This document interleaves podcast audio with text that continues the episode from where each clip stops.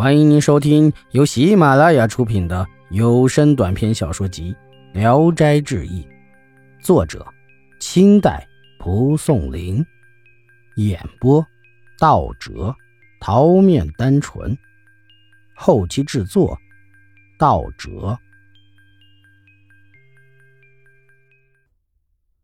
新十四娘，广平府的冯婶。是明代正德年间的人，他年轻时轻佻放荡，酗酒无度。一天早晨，他偶然外出，遇到个少女，披着红斗篷，容貌秀丽，身后跟着个小仆人，正踏着早晨的露水赶路，鞋袜都沾湿了。冯生心里暗暗喜欢她。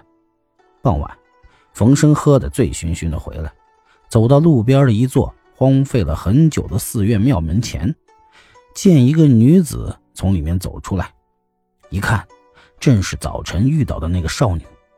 少女看见了他，转身又走了进去。冯生暗想：美人怎么会在寺庙里？把驴拴在门前，想进去看个究竟。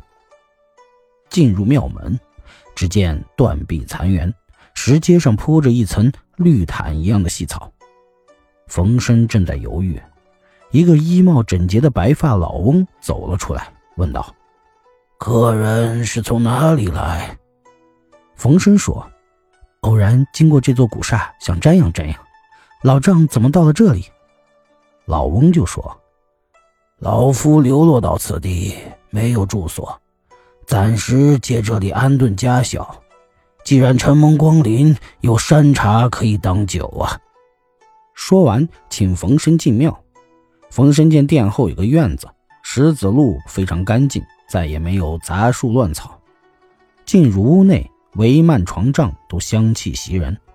坐下后，老翁自我介绍说：“老夫姓辛。”冯生趁醉，唐突地问道：“听说您有个女公子，还没有找到好女婿，我自不量力，愿意礼聘女公子。”新老翁笑了笑说：“容我和老齐商量商量。”冯生要来笔，写下了一首诗：“千金觅玉楚，殷勤手自将。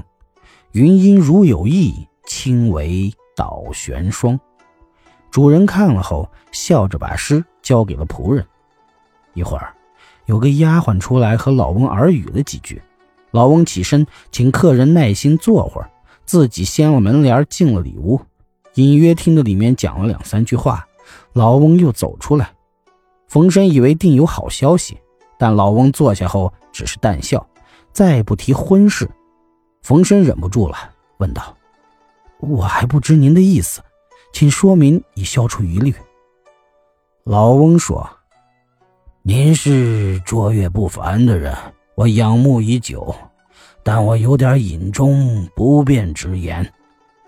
冯生再三的请求，老翁说：“我有十九个女儿，已嫁出去十二个，女儿的婚姻大事由老妻做主，老夫不参与。”冯生就说：“我只要今天早晨带着小仆人，踏着露水赶路的那位。”新老翁没说话，两人相对无语。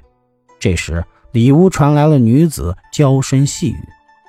冯生趁着醉意，掀起门帘说：“既然做不成夫妻，就看看容貌吧，以消除我的遗憾。”屋里的人听见门帘响，都惊愕地站起来看着他。冯生见果然有那红衣少女，打扮华美，手捻着腰带，亭亭玉立。看见冯生闯进来，屋里的人都惊慌不安。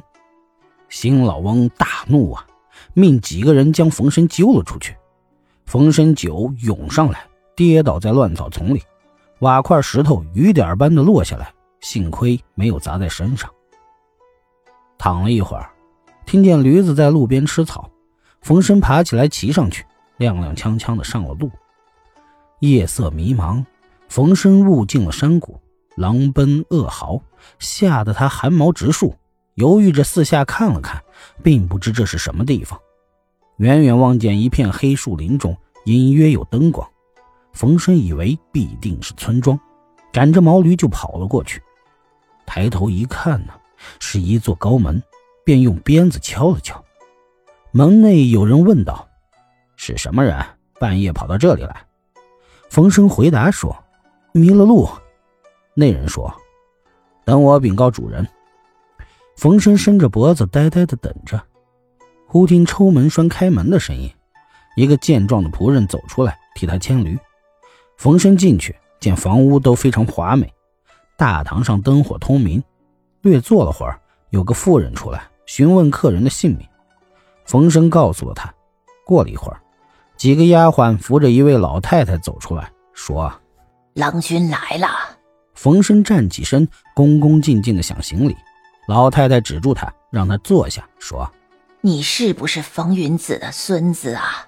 冯生回答说：“是的。”老太太说：“你是我的外甥，我老态龙钟，风烛残年，骨肉亲戚之间久没来往了。”冯生说：“我小时候就死了父亲，跟我祖父交往的人十个里也不认得一个，我从没有拜见过您，请指示明白该怎样称呼您。”老太太说：“你自己会知道的。”冯生不敢再问，坐在那里冥思苦想。老太太说：“外甥深夜怎么到了这里啊？”本集演播到此结束，谢谢大家的收听。喜欢请点赞、评论、订阅一下。